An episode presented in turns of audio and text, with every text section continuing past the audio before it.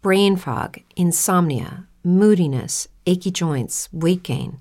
Maybe you're thinking they're all just part of getting older, or that's what your doctor tells you. But MIDI Health understands that for women over 40, they can all be connected. Hormonal changes that happen during perimenopause and menopause are at the root of dozens of symptoms women experience, not just hot flashes. MIDI specializes in compassionate care for women in menopause. Their solutions are safe, effective, and FDA approved. Plus, they're covered by insurance. A convenient telehealth visit with a MIDI clinician can be your first step to getting personalized care. They'll tailor a treatment plan for your symptoms and health history so you can get back to feeling great. 91% of MIDI patients get relief from symptoms within just two months. When your body changes, your care should too. Book your virtual visit today at joinmidi.com. That's joinmidi.com. Introducción a las fiestas del Eterno en Sucat David, Guatemala. Señor, te damos gracias por tu palabra. Gracias, Señor, porque nos has permitido llegar a este momento en tu perfecto amor. Bendecimos hoy tu nombre, bendecimos hoy a tu Hijo, porque hoy podemos entender tu palabra. Te pedimos, Señor, que sea cayendo el velo de los ojos de tu pueblo, de aquellos que escuchen esta palabra el día de hoy, Señor. Sé tú trayendo revelación a nuestras vidas, sé tú manifestándote en gran gloria en la vida de tu pueblo Israel, Señor. Te bendecimos, Padre, por este estudio y te pedimos que hagas tú lo sobrenatural. Ponemos en tus manos nuestras vidas y las vidas de todos aquellos que escuchen este estudio, pidiéndote que sean de bendición para ellos y para nosotros. Te rogamos, Padre, que todo lo que aprendamos el día de hoy podamos llevarlo a la práctica. Sé tú llevándonos a la práctica, Señor, cada día. Te bendecimos, Padre, por tu palabra. Te bendecimos, Padre, por tu Hijo. Te rogamos todo esto en el nombre de Yeshua. Amén y amén. Introducción a las fiestas del Eterno y iniciamos con esta serie en donde vamos a estar analizando las festividades. Ahora vamos a tener eh, el estudio introductorio de las fiestas y para poder nosotros estudiar a conciencia respecto a cada festividad, primero tenemos que entender para quiénes es que estas fiestas son dirigidas y a quiénes es que se les demanda la observancia de estas festividades. ¿Por qué es importante que sepamos esto? Puesto que hay algunos que creen que es para los judíos, unos dicen que una vez que llegó Jesús ya cambió y ya esto no se tiene que hacer. Hay otros que ni siquiera saben de la existencia de las festividades y Hoy vamos a ver las fiestas, vamos a ver si, si es cierto que esto solamente es para los judíos, si es cierto que esto cesó con el Señor. Y para poder corroborar estos datos, ¿qué vamos a hacer? Debemos de ir nosotros a la escritura, a la palabra profética más segura. Y algunas de las festividades que vamos nosotros a, a ver son conmemoraciones de eventos que ya tuvieron lugar. Un ejemplo, la festividad de Pascua. Esto es un evento que tuvo lugar durante el Éxodo. E, es un ejemplo solamente. ¿Por qué es que comento esto? Porque eh, ahorita vamos a entrar directamente a un capítulo que está en el libro de Levítico, pero hay eh, respecto a determinadas fiestas en capítulos y en libros anteriores más información y, y, ordenanza respecto a estos mandamientos. Ahorita no nos vamos a ir en la primera vez que estos se mandan. Es, cada, cada fiesta tiene un origen y esto lo vamos a estar analizando cuando nos toque la fiesta correspondiente. De momento vamos a ir nosotros a, un capítulo de Levítico, en donde las festividades están a manera de compendio. ¿Esto qué quiere decir? Que, que ahí se encuentran todas las festividades y se encuentran todas las ordenanzas en, en un orden. Y el capítulo que nosotros vamos a ver a continuación lo, es un capítulo que a lo largo de esta serie que vamos a tener de las festividades del Eterno, eh, vamos a estar viendo constantemente. Así que les recomiendo que se memoricen este capítulo. Nuevamente, no es el primer capítulo en donde aparecen ciertas festividades. Algunas, como les acabo de decir, son que conmemoraciones por ende están ordenadas desde capítulos anteriores, desde libros anteriores, pero ahorita nos vamos a ir a Levítico. Este va a ser el eje de nuestro estudio eh, el día de hoy.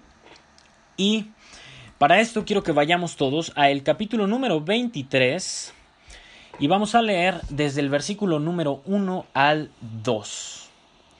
Vamos a leer el versículo número 1 y 2 para, para primero despejar esta duda, antes de irnos directamente a cada festividad. ¿Para quiénes son estas fiestas? ¿Para quiénes que fueron mandadas estas festividades? Y aquí lo dice. Vamos a entrar a Levítico 23 y a leer a partir del versículo 1 que dice, habló el Eterno a Moisés diciendo, habla a los hijos de Israel. Aquí está más que claro a quiénes son. A los hijos de Israel subrayemos a quiénes son y diles las fiestas solemnes del Eterno, las cuales proclamaréis como santas convocaciones, serán estas. Y antes de pasar a las festividades que, que, están a lo largo de todo este capítulo número 23, vamos a estar en este capítulo 23, pero antes de esto, como les decía antes, tenemos que comprender ¿Para quiénes son? ¿Quiénes las deben de cumplir? ¿Y por qué? Y antes de nuevamente dar este estudio panorámico y ver a Yeshua en cada festividad, vamos a anotar esto y nos vamos a quedar en este versículo 1 y 2. El, el, ¿A quiénes son dirigidas estas festividades? Se ve claramente en este versículo 2 que dice habla a los hijos de Israel. Ahí no hay lugar a dudas de a quiénes son las festividades y es a los hijos de Israel. Lo acabamos de leer, subrayémoslo para que tengamos muy claro para quiénes son ordenadas estas festividades que vamos a ver. Pero la duda no termina aquí, no es, ah, bueno, qué buena onda, versículo 2 es para los hijos de Israel. Excelente, ya ahí quedó. Porque es que no queda ahí la duda no queda despejada del todo. Porque decimos Israel y cada quien se le puede ocurrir pensar que Israel es tal o tal cosa y es que hay un Israel espiritual y un Israel, Israel terrenal y el Israel terrenal y espiritual y pero hoy no vamos a presentar algún comentario de algún hombre o no o vamos a hablar de algo que se habló en un concilio, sino que nos vamos a ir a la palabra para ver quién es Israel, dónde surge este concepto de Israel. Para muchos pudieran decir, no, pues está más que claro. Sin embargo, hay muchos que dicen, no, pues Israel pues es un lugar que queda ahí por el Medio Oriente, ¿no? Es un espacio ahí territorial, eso, eso es Israel, y esos son los israelitas. Y otros pudieran decir, no, pues es que yo soy Israel, yo soy el Israel espiritual. Y otros podrían decir, no, pues Israel son los judíos. Sin embargo, ¿cómo vamos a aclarar esta duda? Yendo a la palabra. De entrada, a la etimología, al significado de esta palabra Israel, que es en hebreo, que significa gobernado por Dios. ¿Y esto en dónde es la primera vez que lo vamos a encontrar? En, lo vamos a ver en el libro de Génesis, puesto que fue el nombre que se le dio a nuestro padre Jacob después de haber contendido con el ángel del Señor. Y para esto vamos a Génesis capítulo 32 y vamos a comenzar a leer desde el versículo número 22 que dice, Y se levantó aquella noche y tomó sus dos mujeres y sus dos siervas y sus once hijos y pasó el vado de Jaboc. Los tomó pues e hizo pasar el arroyo a ellos y a todo lo que tenía. Versículo 24. Así se quedó Jacob solo y luchó con él un varón hasta que rayaba el alba. Y cuando el varón vio que no podía con él, tocó en el sitio del encaje de su muslo y se descoyuntó el muslo de Jacob mientras con él luchaba. Versículo número 26. Y dijo, déjame, porque raya el alba. Y Jacob le respondió, no te dejaré si no me bendices. Y el varón le dijo, ¿cuál es tu nombre? Y él respondió, Jacob. Y el varón le dijo, no se dirá más tu nombre Jacob, sino Israel, porque has luchado con Dios y con los hombres y has vencido.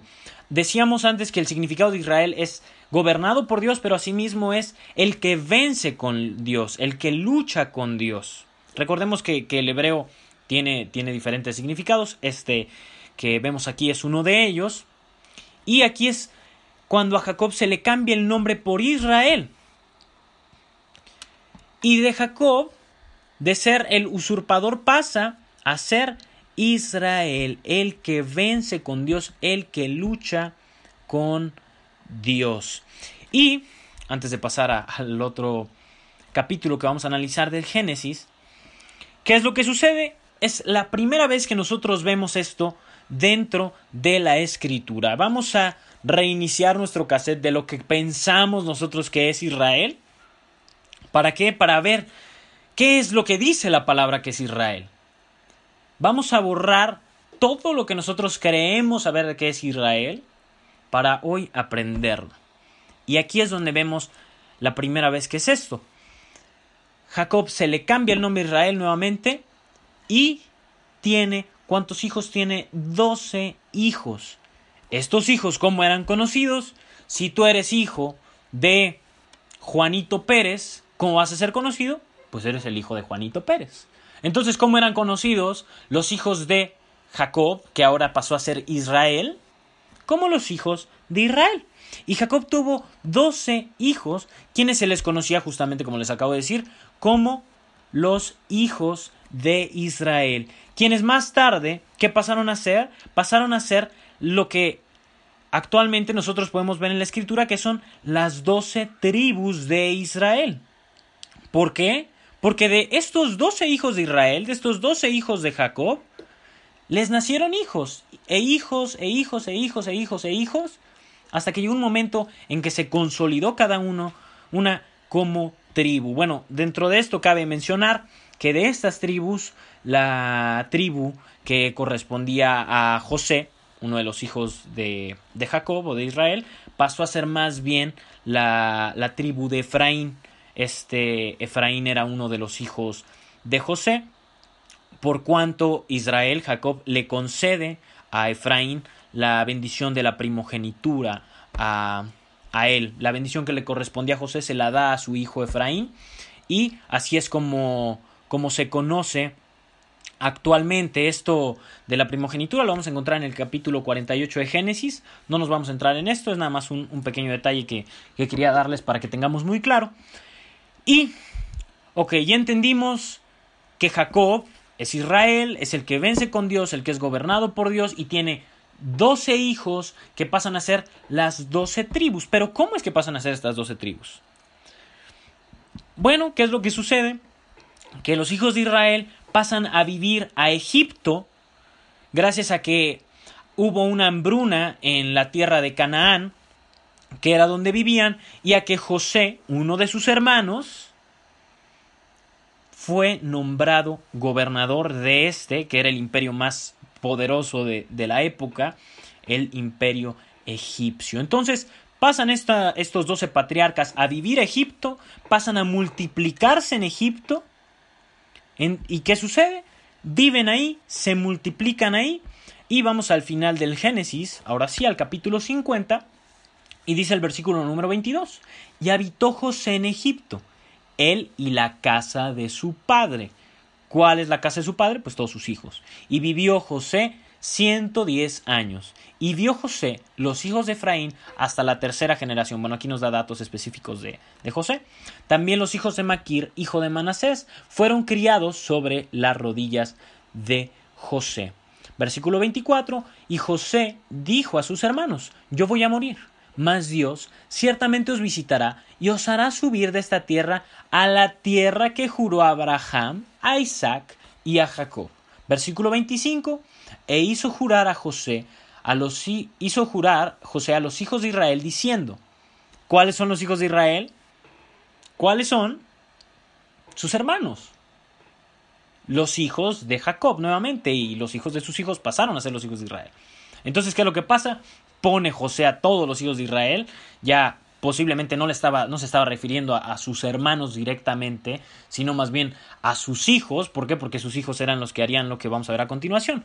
diciendo, Dios ciertamente os visitará y haréis llevar de aquí mis huesos. Entonces no les iba a decir a sus hermanos, porque sus hermanos ya también iban a pasar a mejor vida, pero a estos hijos suyos les dice, cuando el Señor les visite y les saque de aquí de Egipto, llévense mis huesos. Aquí nada más es, es lo que le dice eh, José a estos y dice el versículo 26, y murió José a la edad de 110 años y lo embalsamaron y fue puesto en un ataúd en Egipto. Finalmente muere. ¿Y qué pasa? Llega un faraón que gracias a que el pueblo, a que los hijos de Israel, que estas tribus se comenzaron a, multiplicar, tuvo miedo y decide esclavizarlos. ¿Tuvo miedo de qué? De que se levantaran en contra del imperio egipcio y que les vencieran o que se unieran a otro imperio y que les terminaran venciendo, porque eran muchos. Pero ¿quiénes se multiplicaron? Los hijos de Israel. ¿Y quiénes son los hijos de Israel? sus hijos la tribu de Gad, la tribu de Efraín, la tribu de Benjamín, la tribu de Judá, la tribu de Leví, la tribu de Rubén, la tribu de Aser, la tribu de Neftalí, etcétera, etcétera, etcétera, etcétera. Eran doce estos hijos que él tenía y se multiplican y crecen como tribus. Estos son los hijos de Israel. De momento, esto es Israel. Y entonces comienza el libro de Éxodo y dice el versículo número uno. Estos son los hijos, los nombres de los hijos de Israel que entraron en Egipto con Jacob. Y aquí ya se dicen los nombres propiamente. Cada uno entró con su familia. Rubén, Simeón, Levi, Judá, Isaacar, Zabulón, Benjamín, Dan, Neftalí, Dan y Aser. ¿Y quiénes más ya estaban ahí? Bueno, estaba ya Efraín, propiamente, él ya estaba en, en Egipto. Y dice, todas las personas que le nacieron a Jacob fueron setenta es decir, a Israel. Y José estaba en Egipto. Y murió José y todos sus hermanos y toda aquella generación. ¿Qué generación? De estos setenta. Y los hijos de Israel fructificaron y se multiplicaron. ¿Qué hijos de Israel? Estas tribus. Y fueron aumentados y fortalecidos en extremos, en extremo, y se llenó de ellos la tierra. ¿De qué? De de gadanitas, de danitas, de de Judá, de judíos, se llenó de benjaminitas, se llenó de levitas, etcétera, etcétera, etcétera, de estos hijos de Israel. Y entonces dice el versículo 8, entre tanto se levantó sobre Egipto un nuevo rey que no conocía a José y dijo a su pueblo, lo que les decía antes, he aquí el pueblo de los hijos de Israel es mayor y más fuerte que nosotros.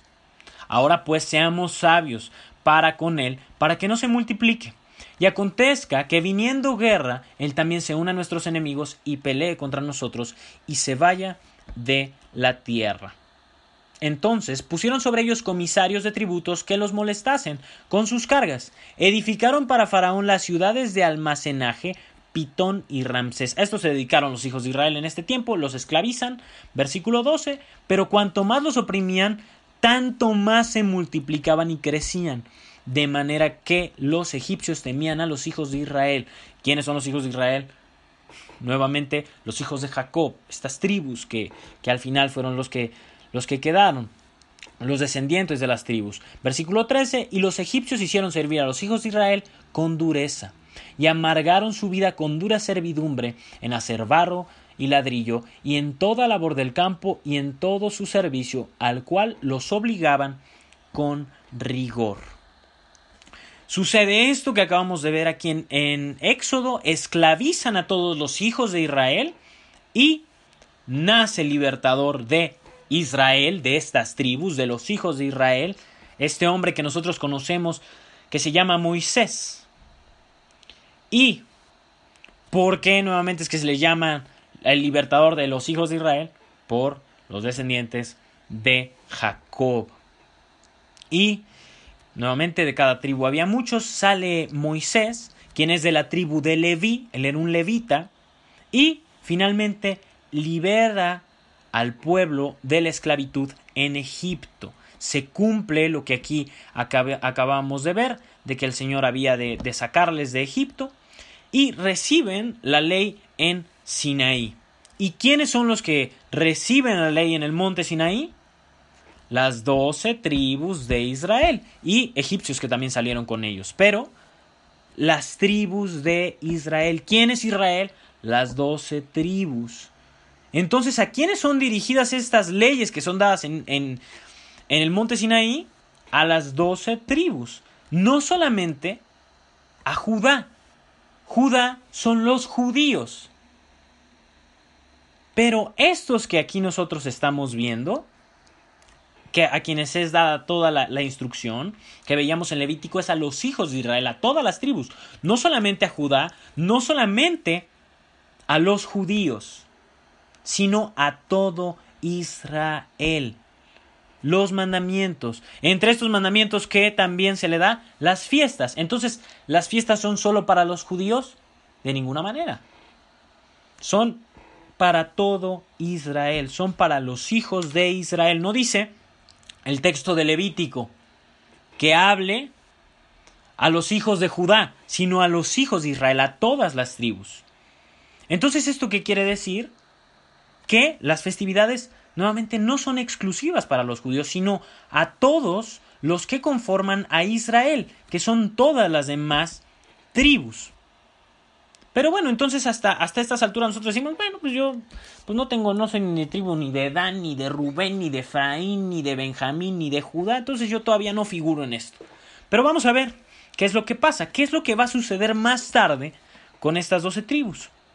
Y finalmente, ¿qué pasa? Después de Moisés, el sucesor es Josué, quien es de la tribu de Benjamín, y lleva a Israel, a todas las tribus de Israel, a la tierra de Israel. ¿Y por qué se le da este nombre de tierra de Israel?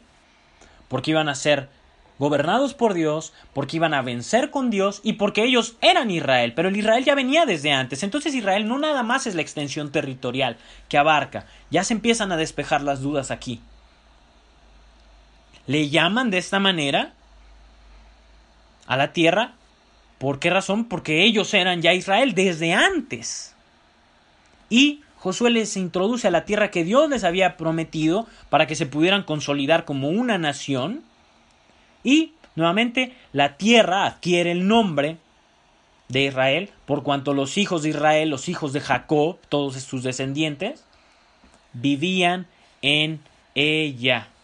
Perdón, tiene razón, eh, dije de la tribu de Benjamín y no es de Efraín, una disculpa es de Efraín. Todo esto tiene simbolismos, muchas gracias por la corrección. Y nuevamente Josué les liberta, les introduce, se consolidan como nación en la tierra de Israel.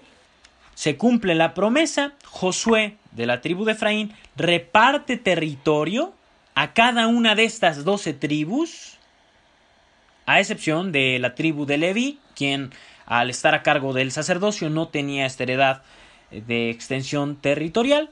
¿Y qué es lo que pasa? Es dividida el, eh, Israel por tribus, pero eran una, estaban unificadas estas dos tribus, y esto es Israel. Y se establece el reino con un rey que el mismo pueblo pide años más tarde, pide al que nosotros conocemos como el rey Saúl, y después de Saúl viene David y después viene Salomón y estos gobernaron sobre las doce tribus, sobre Israel, no solamente sobre los judíos, no solamente sobre Judá, sino sobre todo Israel. Y pasa algo. No siempre fue así. Llega hasta Salomón este gobierno sobre las doce tribus de un solo rey. ¿Qué es lo que pasa? Que Salomón se desvía de las leyes que están en Deuteronomio para los reyes, en el capítulo 17, si no mal recuerdo, acumula riquezas, acumula mujeres, acumula caballos y finalmente a causa de su pecado, ¿qué es lo que pasa? El Señor le dice, sabes que por misericordia a tu padre David, no voy yo a dividir el reino en tu tiempo, pero sí en el de tu hijo. Dicho y hecho, años más tarde, en el año 930 antes del Señor, en la época del hijo de Salomón Jeroboam, se divide el reino y ¿qué es lo que pasa? Quedan 10 tribus en el norte y dos tribus en el sur dentro de este reino. A las tribus del norte, ¿cómo se les conoce?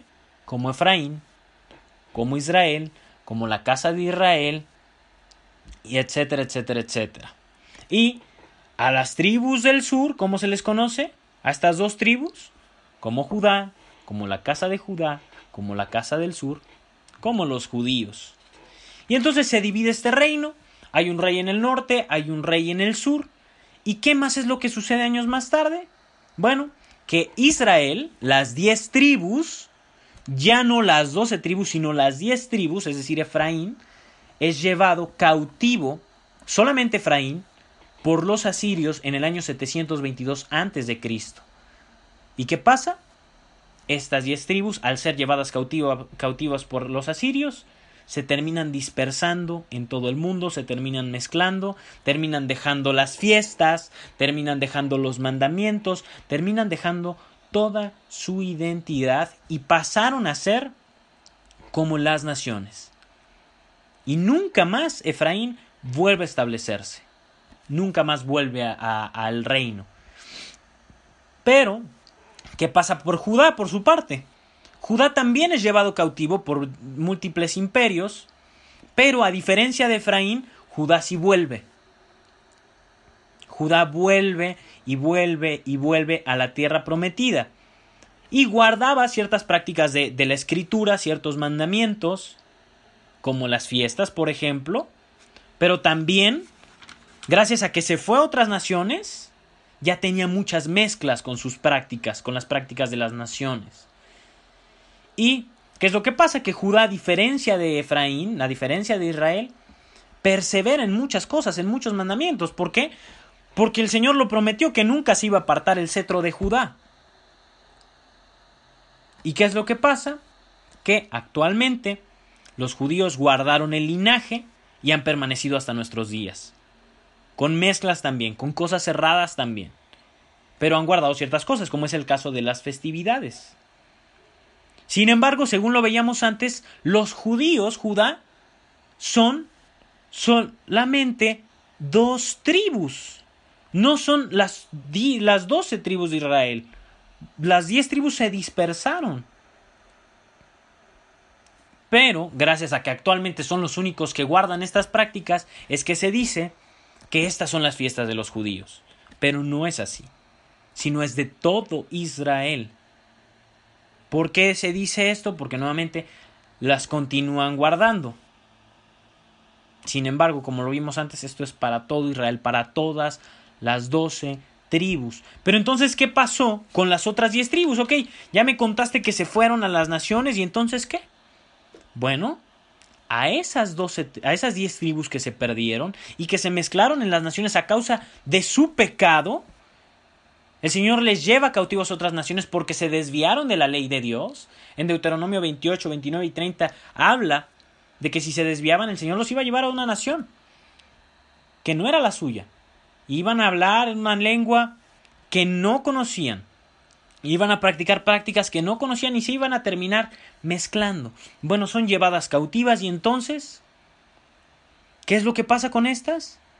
Ya, se quedaron a la deriva y adiós promesa y adiós diez tribus y nada más los judíos. De ninguna manera. El Señor es fiel, el Señor es misericordioso. ¿Y saben qué? Por estas tribus de la casa del norte, por estas tribus de Efraín que se mezclaron entre las naciones y perdieron completamente su, su identidad, fue por las que Yeshua vino. Dice Mateo capítulo 15, versículo 24. Él respondiendo dijo, No soy enviado sino a las ovejas perdidas de la casa de Israel. ¿Y cuál es la casa de Israel? Estas tribus del norte que se habían perdido en el año 722 y que se habían asimilado. El Señor vino por estas que ya no eran Israel, que estaban perdidas, lógicamente, que habían perdido completamente su identidad. Estas, estas tribus, estas ovejas perdidas estarían completamente regadas en las naciones y completamente asimiladas. Y por esta causa es que el Señor vino a rescatarlas e incluso a sus discípulos. Si nosotros vemos un capítulo, capítulos antes, en Mateo 10, 6, ¿qué le dice el Señor a sus discípulos? Y dantes a las ovejas perdidas de la casa de Israel. El Señor manda a buscar a las ovejas perdidas de la casa de Israel. ¿Y quiénes son esas ovejas perdidas de la casa de Israel? Somos nosotros, los que hoy estamos escuchando su voz y estamos siguiéndole. En el Evangelio de Juan capítulo 10 versículo 27 dice, mis ovejas oyen mi voz y yo las conozco y me siguen. Si tú hoy estás escuchando su voz y le estás siguiendo, ¿qué quiere decir? Que tú eres una de esas ovejas perdidas de la casa de Israel por las cuales el Señor vino. Esto, que los gentiles no son gentiles, que los gentiles que se acercan a la fe realmente no son gentiles, no son unos paganos, no es gente aparte, no tiene ni un gen de Israel, fue el misterio que se le reveló a Pablo, que sí son Israel, que se perdieron, que se asimilaron pero que son Israel. Este fue el misterio que se le reveló al apóstol Pablo, que los gentiles no son gentiles, son ese Israel que se había perdido y que se había dispersado. Y entonces, nosotros hemos comenzado a volver a abrazar las leyes que habíamos dejado. De hecho, estas, el no guardar estas leyes fueron las que nos dispersaron. ¿Esto qué quiere decir? Que si nosotros somos Israel, las fiestas también son para nosotros. También son para ti. Y el que tú las guardes son parte de ese proceso de restauración, de arrepentimiento que el Señor prometió que iba a hacer. Y de esto el apóstol Pablo le habló a los romanos. ¿Cuántos de nosotros hemos salido de, de Roma. La mayoría somos romanos. Hemos salido del sistema, hemos salido muchos literalmente de la religión. Y vamos ahora a Romanos 11 para ver qué es lo que Pablo le dice a los romanos, a estos que no tienen nada que ver supuestamente. Dice Romanos 11, digo pues, ¿ha desechado Dios a su pueblo? ¿Y de qué pueblo está hablando? Aquí está hablando de los judíos, de Judá, en ninguna manera. Porque también yo soy israelita, de la descendencia de Abraham, de la tribu de Benjamín. Recordemos que él era judío, ¿por qué? Porque así se les decía a los que eran de Benjamín y de Judá, los de la casa del, del sur. Y dice, hablando de Judá, no ha desechado Dios a su pueblo, al cual desde antes conoció. Ya acabamos de ver que el Señor conocía a Judá desde antes. ¿O no sabéis que dice de Elías la escritura cómo invoca a Dios contra Israel, diciendo, Señor, a tus profetas han dado muerte, y tus altares han derribado, y solo yo he quedado y procuran matarme? Dice el versículo 4, pero ¿qué le dice la divina respuesta? Me he reservado siete mil hombres que no han doblado la rodilla delante de Baal. Había un remanente y, y Elías creía que era él solamente. Y dice el versículo 5, así también aún en este tiempo ha quedado un remanente escogido por su gracia. ¿De qué remanente está hablando aquí? De los judíos que creyeron en Yeshua. Pablo fue uno de ellos, los apóstoles fueron unos de ellos y muchos más creyeron en Yeshua, lo hemos estudiado en los evangelios. Y el Señor guardó un remanente aún de Judá que sí creyó. Pero vamos a seguir leyendo, por gracia.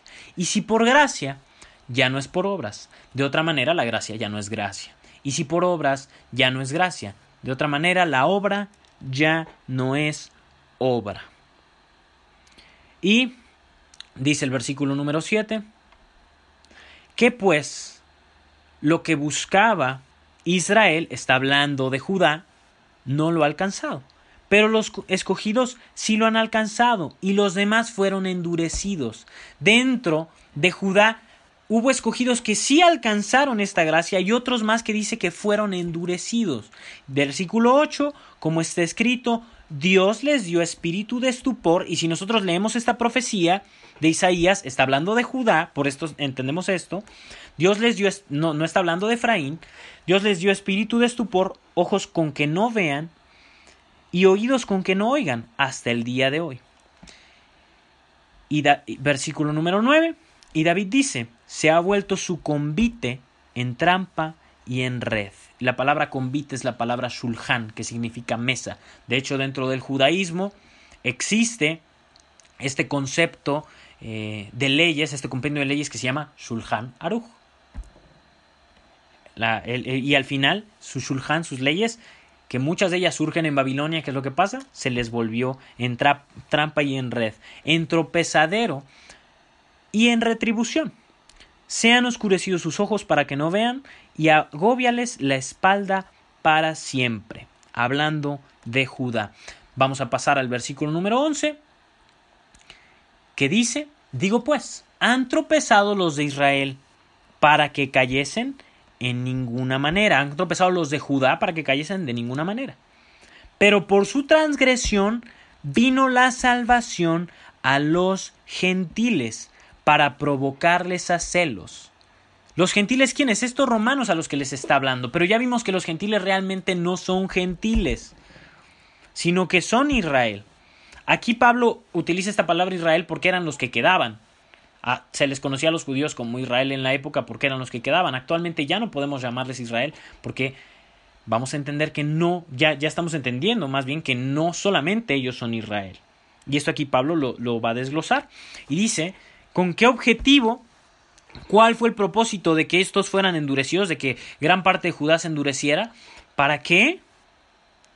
Para que por su transgresión los gentiles nosotros pudiéramos ser salvos y para que les provocáramos a celos. En Deuteronomio 32, 21 se habla justamente de que el Señor iba a provocar al pueblo a celos.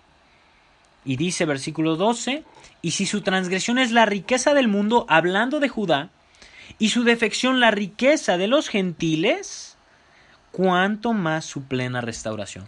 ¿Esto qué quiere decir? Que si el que ellos no hayan creído en Yeshua generó que, que pudiéramos ser salvos los gentiles, ¿qué no va a pasar cuando ellos crean? Es la pregunta del apóstol Pablo. Y pasamos al versículo número 13. Porque a vosotros hablo gentiles, por cuanto yo soy apóstol a los gentiles. ¿Qué son los gentiles? Las naciones. Honro mi ministerio por si en alguna manera pueda provocar a celos a los de mi sangre. Esto confirma que está hablando de Judá y hacer salvos a algunos de ellos. Pablo quería llevar a la obra lo que él mismo aquí está diciendo, quería provocarles a celos. Versículo número 15, porque si su exclusión es la reconciliación del mundo, reitera, ¿qué será su admisión sino vida de entre los muertos? Repite el mismo concepto que decía antes, si el que ellos no hayan creído provocó esto, ¿qué pasa si ellos creen? ¿Qué va a suceder? Y entonces pónganme mucha atención en esto que vamos a, comenzar a leer. Versículo 16. Si las primicias son santas, también lo es la masa restante. Y si la raíz es santa, también son las ramas. Versículo número 17. Pues si algunas de las ramas fueron desgajadas, ¿cuáles fueron las ramas desgajadas? Los gentiles, Efraín, Recordemos que Efraín era pueblo, pero fue desgajado. Fue llevado al exilio por su pecado.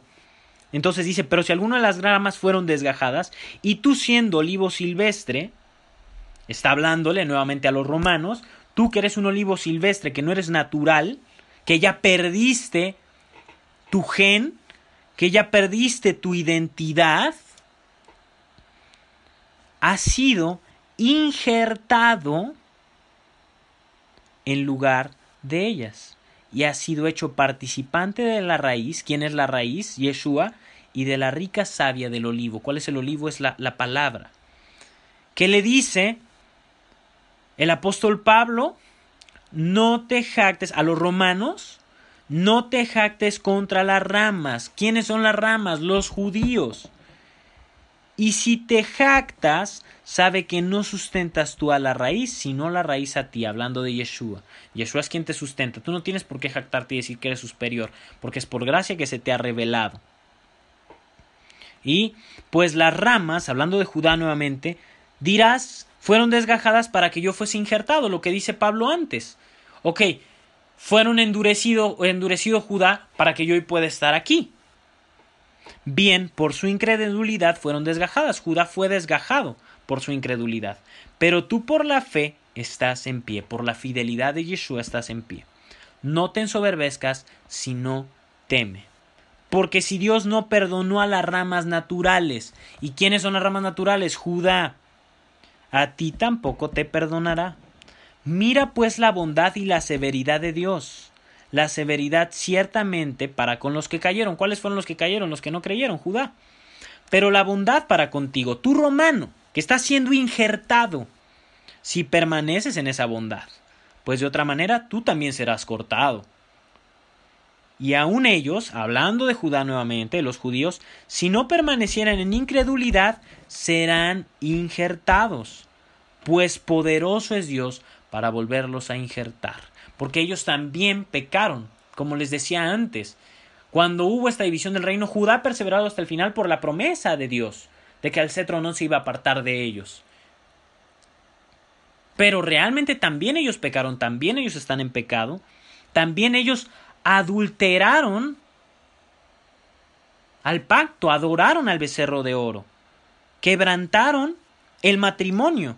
Entonces por eso les dice, ¿sabes qué? Si ellos no permanecen en incredulidad y aceptan el pacto renovado por medio de Yeshua, Dios es poderoso para volverlos a injertar si creen en Yeshua.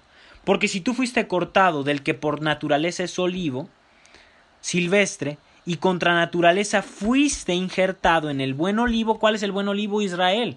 Nosotros habíamos sido injertados, pero eh, habíamos sido cortados, perdón, pero volvimos a ser injertados en el buen olivo, en Israel, volvimos a ser parte del pueblo. No somos más gentiles, somos Israel. Y les dice, cuánto más estos que son las ramas naturales serán injertadas en su propio olivo. Disculpenme familia, no les había adelantado los versículos aquí. Y el apóstol Pablo en el versículo 25 dice, porque no quiero hermanos que ignoréis este misterio. ¿Qué misterio? Que los gentiles eran Israel, fueron Israel en un momento, pero fueron desgajados por su pecado. ¿Cuál es el misterio? Que los romanos no son romanos, que los gentiles no son gentiles, sino que eran Israel y actualmente si vienen son Israel, para que no seáis arrogantes en cuanto a vosotros mismos, que ha acontecido a Israel endurecimiento en parte. Aquí está hablando de Judá, ha acontecido endurecimiento en parte a Judá para qué? Hasta que haya entrado la plenitud de los gentiles, para que tú y yo hoy podamos estar aquí. Si Judá actualmente no ha creído es por misericordia de Dios para con nosotros, para que los gentiles que habían sido dispersos entre las naciones, para que para que ese Efraín, perdón, que había sido disperso entre las naciones y se había hecho como gentiles, puedan entrar, puede entrar la plenitud de los gentiles, la Melo Agoim. La plenitud de las naciones vuelvan nuevamente a ser injertados, vuelvan nuevamente a ser Israel, porque en un momento lo fueron. Y luego, ¿qué va a pasar? Cuando hayan, hayan, venido todos los que habían estado dispersos, cuando todas las ovejas perdidas de la casa de Israel hayan sido reunidas de nuevo, ¿qué es lo que va a suceder cuando todo este Efraín crea nuevamente en el Señor, haya sido restablecido? Luego todo Israel será salvo, como está escrito, Judá va a creer, vendrá de Sion el libertador, que apartará de Jacob la impiedad y este será mi pacto con ellos cuando yo quite sus pecados. Así que en cuanto al Evangelio, son enemigos por causa de vosotros, los judíos, pero en cuanto a la elección, son amados por causa de los padres. Hablando de Judá, el Señor les sigue amando, el Señor no les dejó, no les desechó, porque irrevocables son los dones y el llamamiento de Dios. Pues como vosotros también en otro tiempo erais desobedientes a Dios, pero ahora habéis alcanzado misericordia por la desobediencia de ellos, les dice a los romanos este ejemplo, así también estos ahora han sido desobedientes, Judá, para que por la misericordia concedida a vosotros, ellos también alcancen misericordia, porque Dios sujetó a todos en desobediencia, para tener misericordia de todos. Judá y Efraín fueron sujetados ambos a desobediencia. ¿Para qué? Para tener misericordia de todos. ¿Y cuál es el propósito del apóstol Pablo decir esto? Nuevamente, que no nos jactemos en contra de Judá, de que ellos no están creyendo y que nosotros sí. Y dice el versículo número 33, Oh profundidad de las riquezas de la sabiduría y de la ciencia de Dios, cuán insondables son sus juicios e inescrutables sus caminos, porque ¿quién entendió la mente del Señor o quién fue su consejero? Está en un plan divino. ¿Quién, quién se hubiera imaginado esto? Y finalmente nos queda claro que somos Israel, que éramos Israel, que los romanos, nosotros romanos, fuimos Israel en un momento, pero fuimos desgajados, pero hemos sido injertados nuevamente. ¿Qué quiere decir esto? Que eres Israel. No eres ya más un gentil. No eres ya más un extranjero. Si tú hoy aceptas el sacrificio de Yeshua, ya no eres un gentil. Ya no eres un romano, sino que has venido a ser injertado al pueblo de Israel, el cual alguna vez tú fuiste parte, pero gracias a, a nuestra desobediencia terminamos dejando y fuimos dispersados en las naciones. No digas más soy un extranjero. No, porque como lo acabamos de ver, fuiste injertado. Ya no eres más un gentil, ya no eres más un extranjero. Si crees en la sangre del Cordero. Y dice el apóstol Pablo en la carta a los Efesios, capítulo 2, versículo 11, por tanto, acordaos de que en otro tiempo vosotros los gentiles en cuanto a la carne erais llamados incircuncisión por la llamada circuncisión. Por los judíos decían, los judíos quienes les decían que eran incircuncisos, hecha con mano en la carne. En aquel tiempo estabais sin Cristo, alejados de la ciudadanía de Israel. Ok, antes de Yeshua nosotros estábamos alejados de la ciudadanía de Israel y ajenos a los pactos de la promesa, sin esperanza y sin Dios en el mundo. Antes del Señor tú no eras Israel. Antes de que hoy tú le aceptaras, pero dice, versículo 13, pero ahora, en Cristo Jesús, vosotros que en otro tiempo estabais lejos, habéis sido hechos cercanos por la sangre de Cristo. Porque Él es nuestra paz, que de ambos pueblos hizo uno que ambos pueblos, Judá y Efraín, ya no es más casa del norte y casa del sur, sino que ahora son uno, derribando la pared intermedia de separación, aboliendo en su carne las enemistades, la ley de los mandamientos expresados en ordenanzas, para crear en sí mismo de los dos un solo y nuevo hombre, haciendo la paz, y mediante la cruz reconciliar con Dios a ambos en un solo cuerpo, matando en ella las enemistades. Y vino y anunció las buenas nuevas de paz a vosotros que estabais lejos y a los que estaban cerca, porque por medio de él unos y los otros tenemos entrada por un mismo espíritu al Padre por el Señor, por Yeshua, es que ahora somos injertados. ¿Y qué dice el versículo 19? Por si aún sigues diciendo que eres extranjero, que eres gentil, ya no sois extranjeros ni advenedizos, sino conciudadanos de los santos y miembros de la familia de Dios. Ya no eres extranjero, ya no eres gentil, eres un miembro de la familia de Dios, eres Israel. Edificado sobre el fundamento de los apóstoles y profetas, siendo la principal piedra del ángulo Jesucristo mismo, en quien todo el, edificio bien coordinado va creciendo para ser un templo santo en el Señor, en quien vosotros también sois juntamente edificados para morada de Dios en el Espíritu. ¿Y a quién Pablo les dice esto? a los efesios. Esto no les está hablando a los hebreos, a los judíos, le está hablando a los efesios, le está diciendo a estos que en teoría eran gentiles, que no son gentiles, no son extranjeros, no son advenedizos, sino que son Israel. Así que tú guatemalteco, tú colombiano, mexicano, chileno, eres Israel. Ya no vuelvas a decir en tu vida que eres un extranjero. Di, nací como guatemalteco, como mexicano, pero yo soy Israel. Yo ya no soy más un extranjero, yo ya no soy más de otra nación, yo soy de Israel. Y no en un sentido eh, místico y, y metafórico, sino que literalmente lo eres. Tú eres descendiente de estas tribus que se habían perdido. ¿Quieres una confirmación? Gálatas 3:29 dice, y si vosotros sois de Cristo, ciertamente linaje. La palabra para linaje que aquí aparece en griego es la palabra esperma. Si tú eres de Cristo, tienes esperma de Abraham y eres heredero, heredero según la promesa. Si tú hoy vienes a Cristo, si tú hoy vienes a Jesús, a Yeshua, tú, esto quiere decir que tú tienes esperma de Abraham, tienes el ADN de Abraham. Eres descendiente literalmente. Ya no más metafóricamente, sino literalmente. Veniste a ser injertado después de que fuiste desinjertado hace muchos, muchos años, y hoy escuchas la voz del buen pastor. ¿Por qué razón? Porque eres Israel.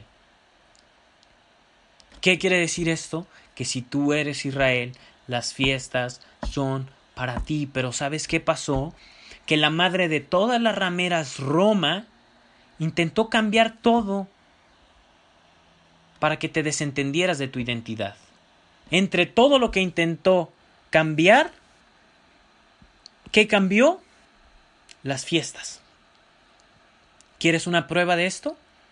Daniel 7:23. ¿Qué dice el Señor?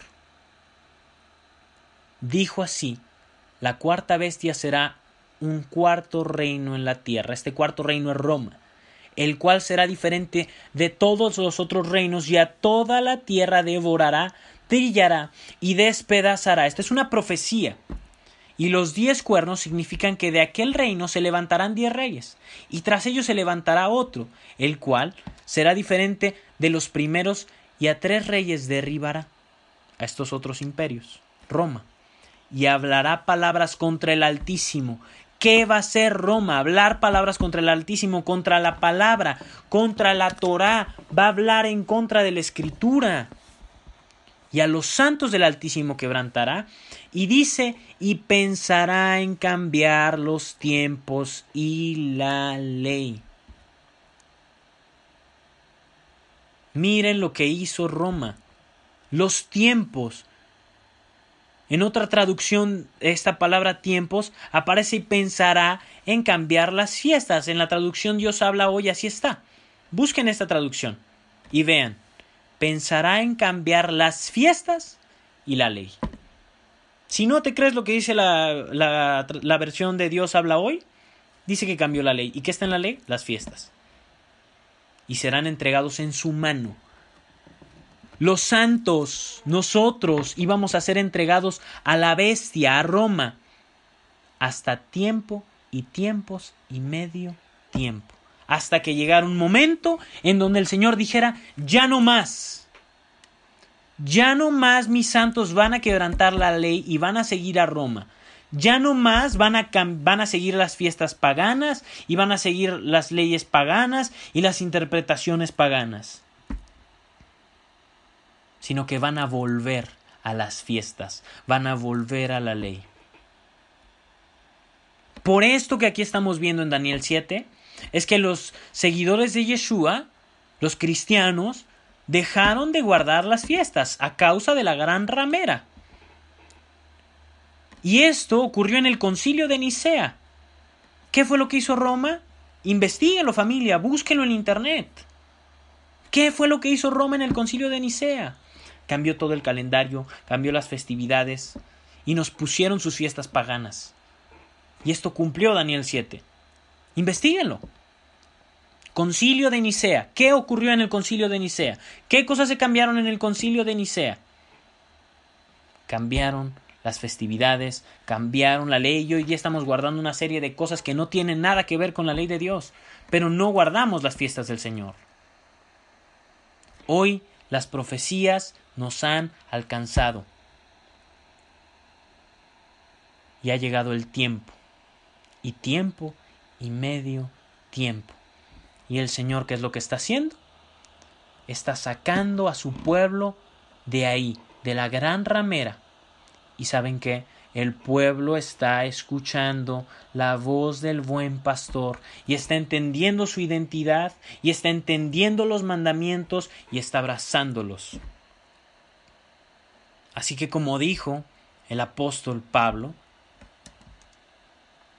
en su carta a los Colosenses, capítulo 2, versículo 16, nadie os juzgue.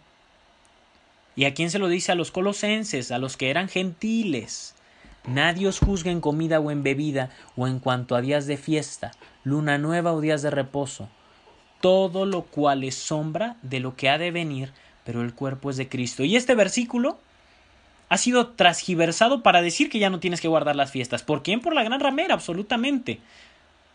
Lo acabamos de leer. Y esto es todo lo contrario. El apóstol Pablo les hablaba de la instrucción. ¿Qué es lo que pasa? Que los judíos de la época, por eso necesitamos contexto, contexto y más contexto para no inventarnos cualquier cosa.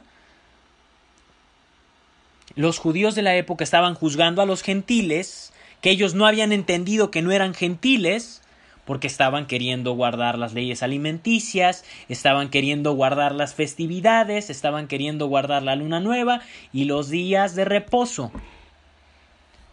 Pero ¿sabes qué? El apóstol a los gentiles, nuestra autoridad, que fue delegada por el Señor, nos dijo que nadie te juzgue, que no vengan los judíos y te digan, tú eres gentil, tú por qué haces eso. Y que tampoco vengan ahora los gentiles y te digan, tú eres gentil, ¿por qué haces eso? Que nadie te juzgue en comida o en bebida. ¿Y sabes por qué? Porque todo esto es sombra de lo que ha de venir. Y dice el versículo 18, Nadie os prive de vuestro premio. Aquí se termina de aclarar que esto es a lo que se refiere. Que nadie te prive del premio que es guardar las festividades. Que no vengan judíos, que no vengan ni pastores a decirte que no lo guardes, porque esto es un premio, afectando humildad y culto a los ángeles, entremetiéndose en lo que no ha visto. No han entendido esto, se están metiendo en lo que no han entendido que nadie te prive de esto. Vanamente hinchado por su propia mente carnal. Vean esta declaración. Quien no lo ha entendido, quien te está juzgando porque lo estás haciendo, está vanamente hinchado por su propia mente carnal, por la gran ramera. Y no haciéndose de la cabeza, no está sujetándose a Yeshua, en virtud de quien todo el cuerpo nutriéndose y uniéndose por las coyunturas y ligamentos, crece con el crecimiento que da Dios. Esto nos nutre, guardar las fiestas nos nutre. Así que colosenses, guatemaltecos, que nadie te prive del premio que es guardar las festividades, puesto que éstas son sombra de lo que han de venir. ¿Qué quiere decir esto? Que en estas festividades está el plan de redención, en las festividades está inmerso el Mesías y en el Mesías han de cumplirse las festividades. Vamos a corroborarlo. Vamos a ir de nuevo al Levítico y a comenzar a leer. Habló el Eterno a Moisés diciendo, Habla a los hijos de Israel y diles, las fiestas solemnes del Eterno, las cuales proclamaréis como santas convocaciones, serán estas. Si ya entendiste que eres Israel, esto es para ti.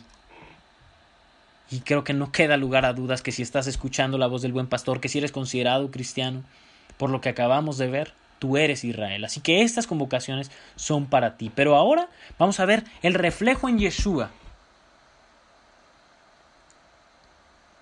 Para que veamos que ahí está el Señor y que efectivamente, como dijo el apóstol Pablo en su carta a los colosenses, son una sombra de lo que ha de venir. Comienza en el versículo 3 diciendo, Seis días se trabajará, mas el séptimo día será de reposo. Santa convocación, ningún trabajo haréis. Día de reposo es del Eterno, en donde quiera que habitéis. El séptimo día, el día de reposo. Y de esto Yeshua dijo, Yo soy el Señor del día de reposo. Él es el Señor del Shabbat. Y Él es quien trae reposo a nuestra alma por su sacrificio. todos los cansados vengan a mí. Shabbat habla de Yeshua, es Yeshua. El que nosotros guardemos este día es honrar a Yeshua. Y dice el versículo 4, estas son las fiestas solemnes del Eterno, las convocaciones santas, a las cuales convocaréis en sus tiempos.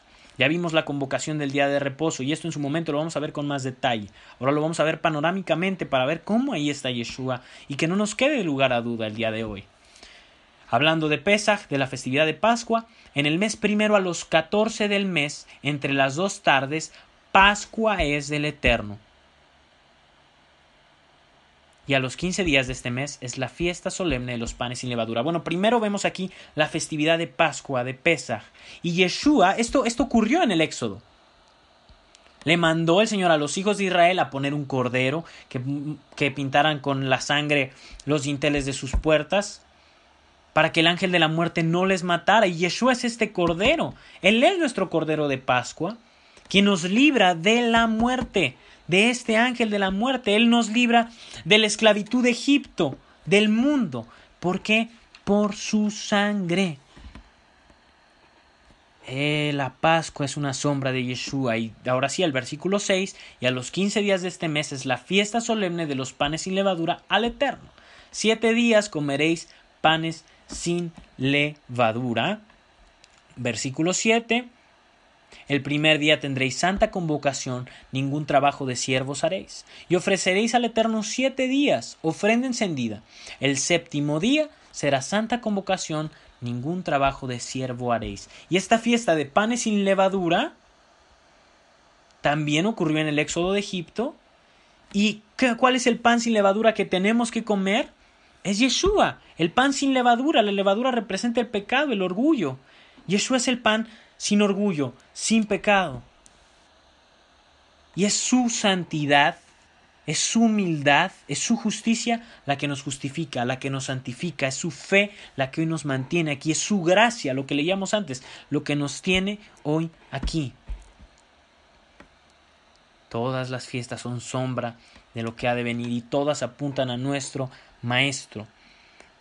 La siguiente festividad y habló el Eterno a Moisés diciendo, habla a los hijos de Israel, vamos a ver aquí la festividad de primicias de Bicurim, y diles, cuando hayáis entrado en la tierra que yo os doy y seguéis su mies, traeréis al sacerdote una gavilla por primicia de los primeros frutos de vuestra siega.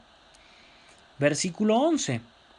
Y el sacerdote mecerá la gavilla delante del Eterno para que seáis aceptos el día siguiente del día de reposo, la mecerá y el día que ofrezcáis la gavilla, ofreceréis un cordero de un año sin defecto en holocausto a el Eterno. Su ofrenda será dos décimas de efa de flor de harina amasada con aceite, ofrenda encendida al Eterno en olor gratísimo. Se traían estas ofrendas al templo de los frutos, y su libación será de vino, la cuarta parte de un hin. No comeréis pan, ni gran tostado, ni espiga fresca hasta este mismo día, hasta que hayáis ofrecido la ofrenda de vuestro Dios, estatuto perpetuo es por vuestras edades en donde quiera que habitéis. Y Yeshua es la, la primicia de la resurrección. Él fue el que resucitó en esta fecha. Murió en Pesach, fue el pan sin levadura y resucitó en Bikurim, en la fiesta de las primicias. Él cumplió esta festividad de primicias. Él es la primicia de la resurrección. Esto que nos confirma que todas estas cosas son sombra de lo que ha de venir y nuestro Señor las guardó. Versículo número 15 y encontaréis desde el día que sigue al día de reposo, desde el día en que ofrecisteis la gavilla de la ofrenda mecida, siete semanas cumplidas serán. Hasta el día siguiente del séptimo día de reposo, contaréis cincuenta días. Esta es la festividad de Shavuot, que conmemora la entrega de la Torah en el monte Sinaí, la fiesta de Pentecostés. Se, se, le conoce también como la fiesta de las semanas, es la traducción de Shavuot. Contaréis cincuenta días, entonces ofreceréis el nuevo grano al eterno. Versículo número 16. 17. De vuestras generaciones traeréis dos panes para ofrenda mecida, que serán de dos décimas de efa de flor de harina. Cuando era esto también se traía una ofrenda al templo. cocidos con levadura como primicias para el Eterno. Estas eran las otras primicias. Y ofreceréis con el pan siete corderos de un año sin defecto, un becerro de la vacada y dos carneros. Serán holocausto al Eterno con su ofrenda y sus libaciones, ofrenda encendida de olor grato para el Eterno. Ofreceréis además un macho cabrío por expiación y dos corderos de un año en sacrificio de ofrenda de paz. Estas son las leyes que había para la fiesta de Shavuot. Y el sacerdote la presentará como ofrenda mecida delante del Eterno con el pan de las primicias. Y los dos corderos serán cosa sagrada al Eterno para el sacerdote. Y convocaréis en este mismo día santa convocación. Ningún trabajo de siervos haréis, estatuto perpetuo en donde quiera que habitéis por vuestras generaciones. Cuando segareis la mies de vuestra tierra, no segaréis hasta el último rincón de ella, ni espigarás tu siega, para el pobre y para el extranjero lo dejarás, yo el eterno, vuestro Dios. La fiesta de Shavuot conmemora la fiesta de las semanas y, de, de, la Torah, de la conmemoración de la Torah, de la entrega en Sinaí. ¿Y quién cumplió toda la Torah? ¿Quién cumplió toda la ley? Yeshua. Yeshua es la Torah viviente. Y Él es quien renueva el pacto que fue quebrantado en Sinaí por el pueblo. Pero ahora es gracias a Él, a su justicia, gracias a su muerte. Él cumplió la fiesta de Shavuot. Él, él se casa con nosotros nuevamente en esta fiesta. Y Él conmemora el nuevo pacto por su sangre, el pacto renovado todo es sombra de Yeshua, todo apunta al Cordero. Y estas fiestas que acabamos de ver son las fiestas de primavera, la fiesta de Pesach, de Pascua, Yeshua el Cordero de Pascua, de Hag Amatzot, de los panes sin levadura, que representa al pan sin levadura, Yeshua, el pan sin orgullo, sin pecado, la fiesta de Bikurim, la fiesta de las primicias, que representa la resurrección de Yeshua, la primicia de la resurrección, el mismo apóstol Pablo dice esto, y habla de Shavuot, el novio, quien ahora viene a tomar a la novia, por su justicia, por cuanto él es ahora la Torah viviente. Y ahora vamos a pasar a las festividades de otoño, que son las que estamos próximos nosotros a celebrar. ¿Qué dicen? Versículo 23, y habló el Eterno a Moisés diciendo, Habla a los hijos de Israel y diles, en el mes séptimo, al primero del mes tendréis día de reposo, una conmemoración al son de trompetas, del shofar. Esta era la trompeta que se tocaba.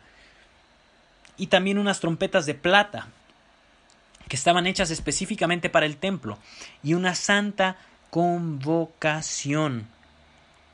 Versículo número 25.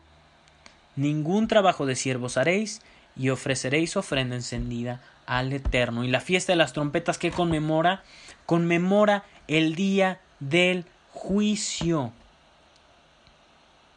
El día en que el mundo fue creado.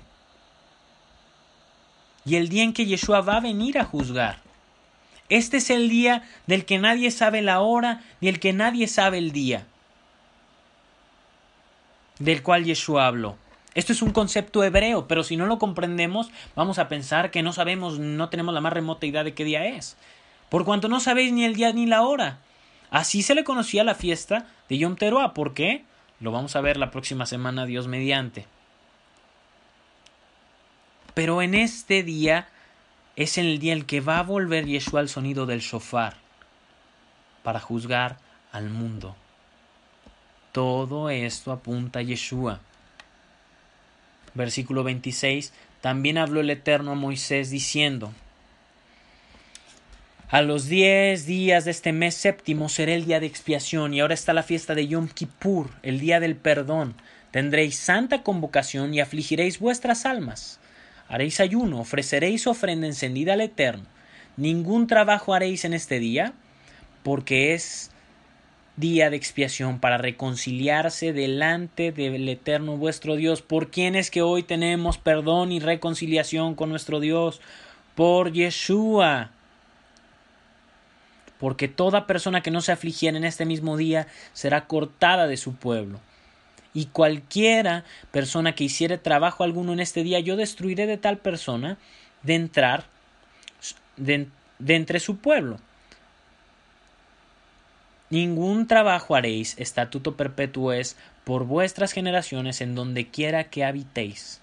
Día de reposo será a vosotros y afligiréis vuestras almas, comenzando los nueve días del mes en la tarde, de tarde a tarde guardaréis vuestro reposo. El día del perdón, en que se conmemora el día de la expiación para todo el pueblo. En la antigüedad entraba el sacerdote, era el único día en que entraba al, lugar santísimo a interceder por los pecados del pueblo. ¿Y quién es nuestro sumo sacerdote según el orden de Melquisedec? Yeshua. Él está en la presencia de nuestro Padre intercediendo por el pueblo, por nosotros. Yeshua es nuestro sumo sacerdote. Yeshua es por quien nos estamos nosotros reconciliados con Dios, por quien tenemos nosotros perdón. Yom Kippur apunta a nuestro Maestro y es conmemorando a nuestro Maestro. Y la siguiente festividad, ¿cuál es? La festividad de Sukkot. Versículo 33. Y habló el Eterno Moisés diciendo, la fiesta de los tabernáculos, habla a los hijos de Israel y diles, a los quince días de este mes séptimo, será la fiesta solemne de los tabernáculos al Eterno por siete días. Y aquí está explicado el porqué de esta festividad. El primer día habrá santa convocación, ningún trabajo de siervos haréis. Siete días ofreceréis ofrenda encendida al Eterno. El octavo día tendréis santa convocación y ofreceréis ofrenda encendida al Eterno. Es fiesta, ningún trabajo de siervos haréis. Versículo número 37. Estas son las fiestas solemnes del Eterno a las que convocaréis santas reuniones para ofrecer ofrenda encendida al Eterno, holocausto y ofrenda, sacrificio y libaciones, cada cosa en su tiempo. Además de los días de reposo del Eterno, de vuestros dones, de todos vuestros votos y de todas vuestras ofrendas voluntarias que acostumbráis dar al Eterno. Versículo número 39. Pero a los quince días del mes séptimo, cuando hayáis recogido el fruto de la tierra, haréis fiesta al Eterno por siete días. El primer día será día de reposo y el octavo día será también día de reposo. Y tomaréis el primer día ramas con fruto de árbol hermoso las enramadas de las que habló Pedro cuando estaba con Moisés y con Elías. ¿Por qué es que eh, Pedro dice esto? Porque él sabía que en la fiesta de las enramadas o de los tabernáculos es que serían las bodas del Cordero, sería el establecimiento del reino ramas de árboles frondosos y sauces de los arroyos, y os regocijaréis delante del Eterno vuestro Dios por siete días. Y le haréis fiesta al Eterno por siete días cada año. Será estatuto perpetuo por vuestras generaciones. En el mes séptimo lo haréis. En tabernáculos habitaréis siete días. Todo natural de Israel habitará en tabernáculos. Versículo número 43. Para que sepan vuestros descendientes que en tabernáculos hice yo habitar a los hijos de Israel cuando los saqué de la tierra de Egipto. ¿Cuál es el propósito? Recordar que Israel estuvo en tabernáculos, estuvo 40 años viviendo en tabernáculos, en el desierto, en casas de campaña. Yo el Eterno vuestro Dios. Así habló Moisés a los hijos de Israel sobre las fiestas solemnes del Eterno. ¿Cuál es el propósito de, de este día? Recordar que el pueblo estuvo en tabernáculos en el desierto. ¿Y esto qué va a conmemorar? Las bodas del Cordero con Yeshua.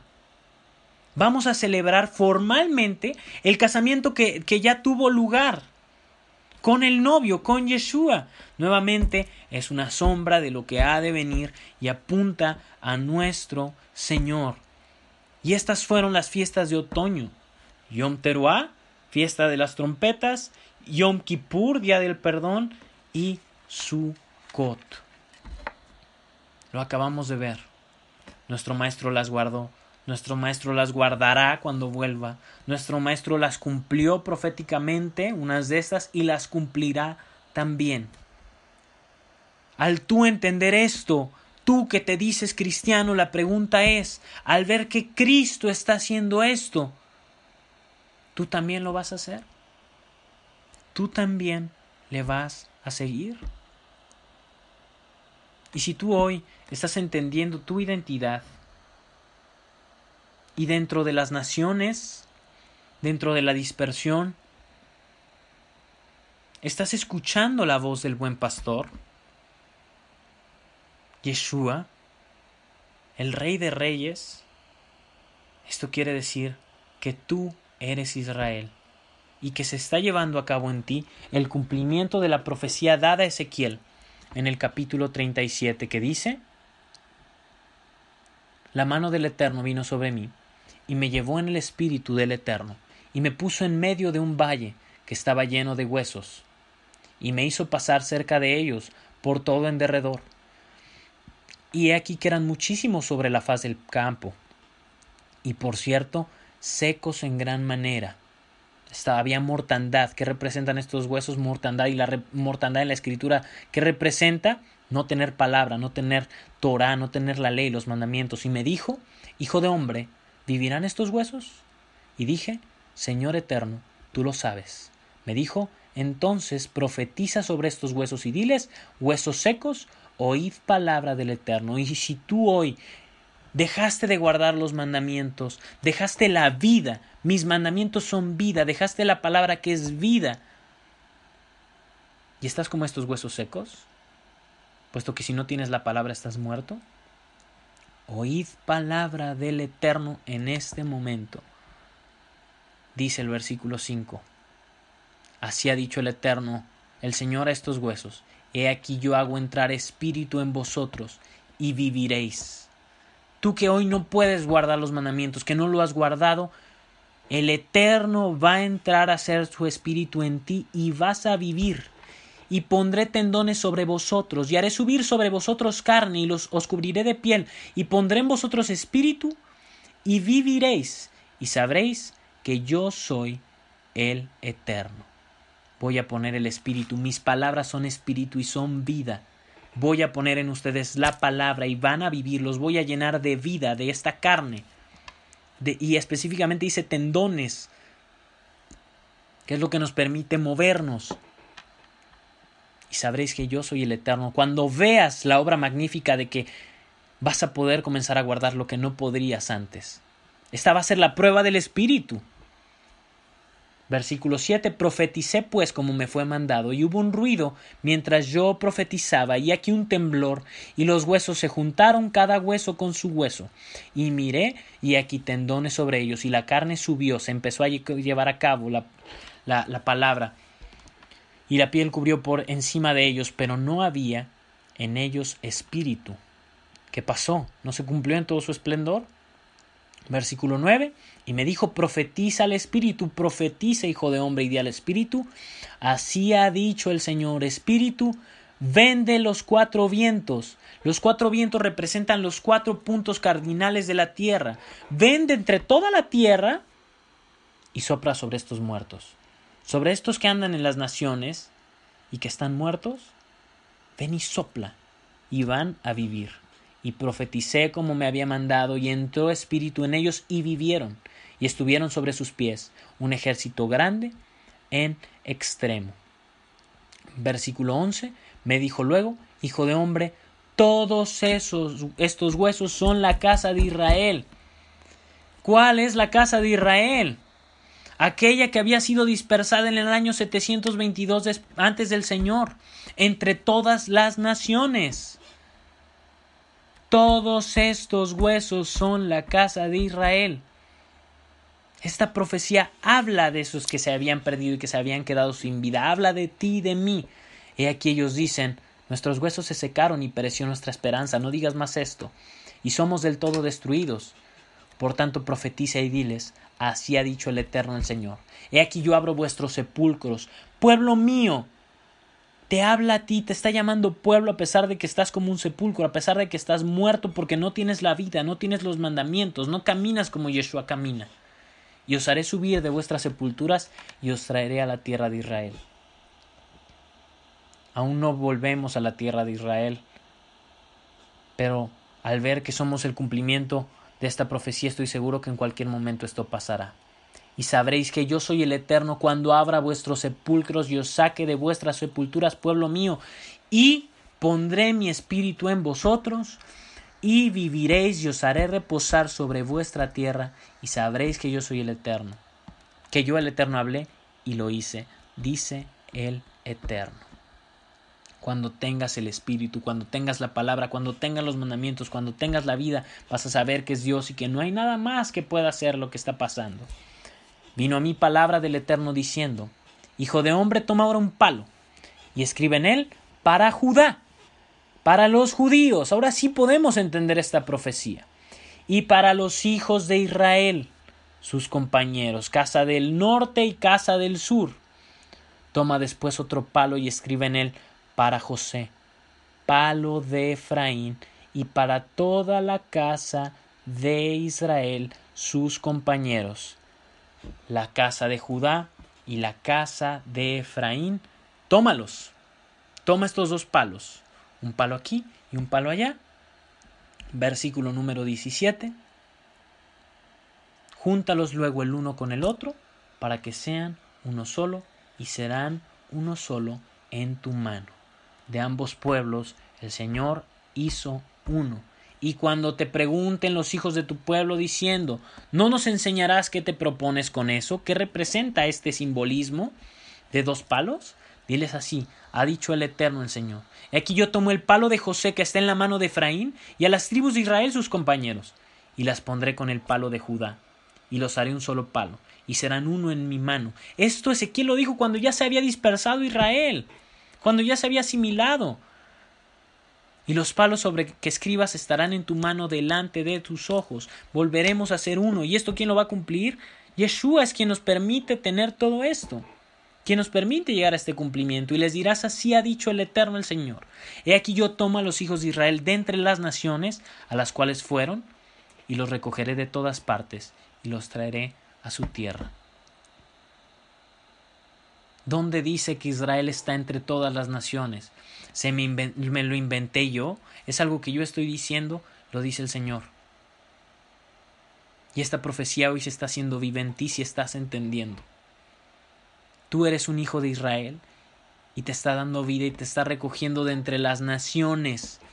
Y los recogeré de todas las partes, de donde sea, de Guatemala, de Colombia, de Venezuela, de México, de Estados Unidos. Y los haré una nación en la tierra, en los montes de Israel. Y un rey será todos por rey. El rey de reyes, Yeshua. Y nunca más serán dos naciones, ni nunca más serán divididos en dos reinos, como pasó en el año 930 antes del Señor, como ya veíamos. Versículo 23. Ni se contaminará ya más con sus ídolos. Ya no vamos a ir más detrás de nuestros ídolos y con todas sus rebeliones. Y los salvaré de todas sus rebeliones con las cuales pecaron. ¿Cuáles son las rebeliones? ¿A qué? A la Torah.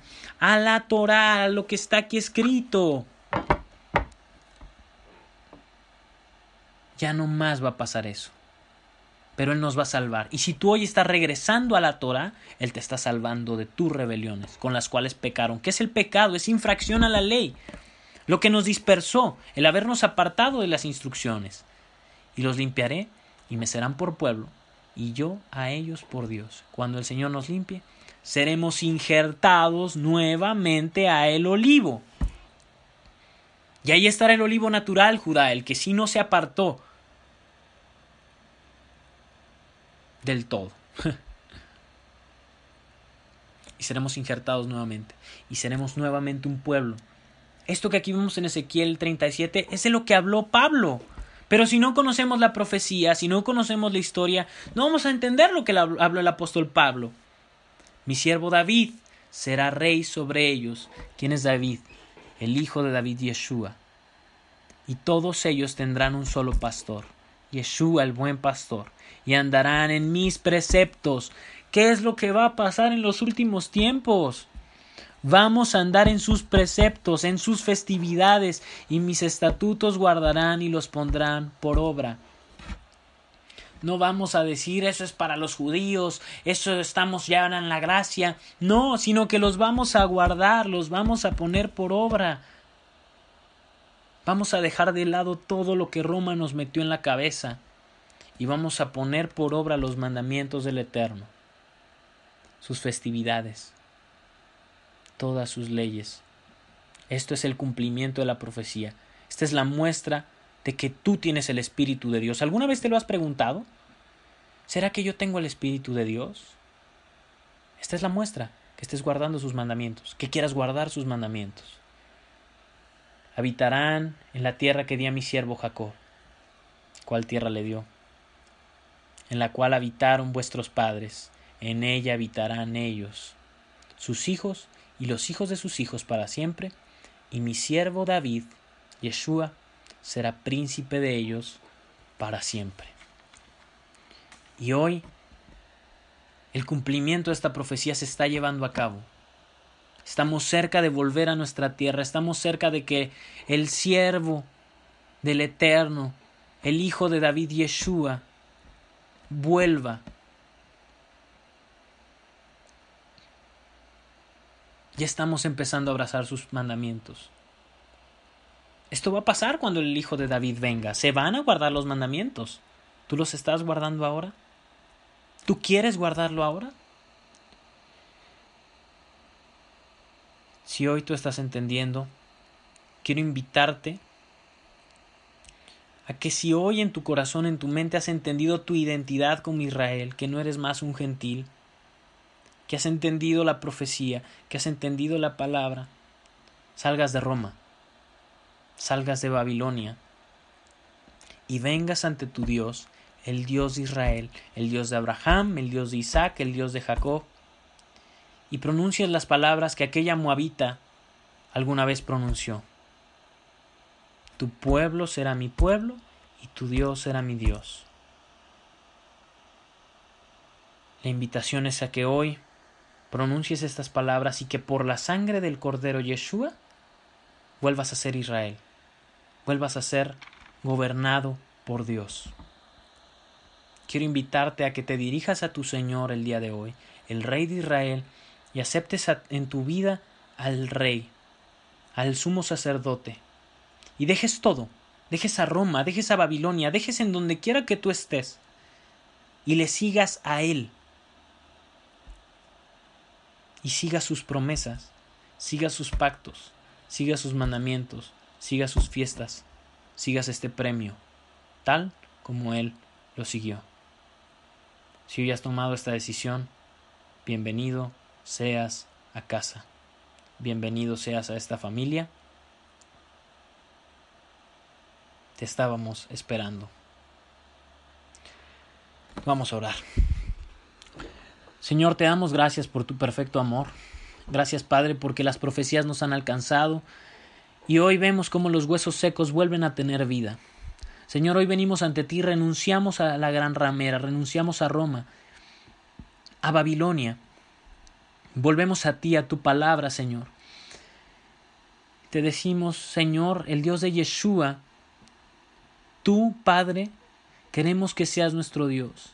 Y el pueblo de Yeshua, Israel, queremos que sea nuestro pueblo. Queremos ser gobernados por ti, queremos vencer contigo. Señor, hoy venimos ante ti y somos injertados a Él por la sangre del Cordero.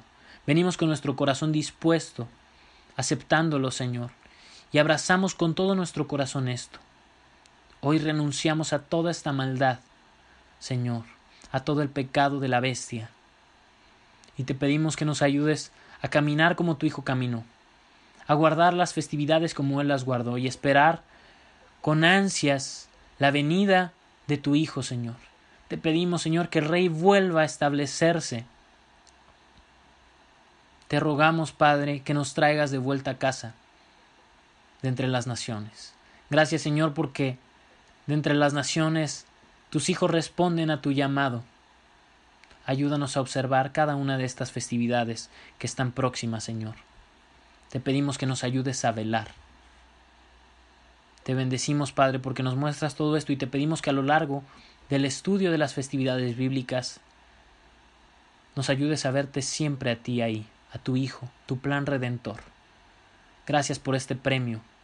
Te rogamos, Señor, que nadie nos prive y que a pesar del juicio y persecución que pueda venir por nosotros, a nosotros, que pueda venir de la gran ramera, que nos quieran prohibir guardar tus fiestas como lo han hecho a lo largo de toda la historia, que sea mayor tu gracia siempre. Gracias, Padre, por esa gracia que hoy nos permite estar de pie y por la cual somos injertados nuevamente. Bendito seas porque no te has rendido con nosotros. Nos entregamos a ti y te pedimos todo esto. En el nombre de Yeshua. Amén y amén. Hey guys, it is Ryan. I'm not sure if you know this about me, but I'm a bit of a fun fanatic when I can. I like to work, but I like fun too. It's a thing. And now the truth is out there. I can tell you about my favorite place to have fun Chumba Casino. They have hundreds of social casino style games to choose from, with new games released each week. You can play for free anytime, anywhere and each day brings a new chance to collect daily bonuses. So join me in the fun. Sign up now at ChumbaCasino.com. No purchase necessary. Group. Void were prohibited by law. See terms and conditions. 18 plus.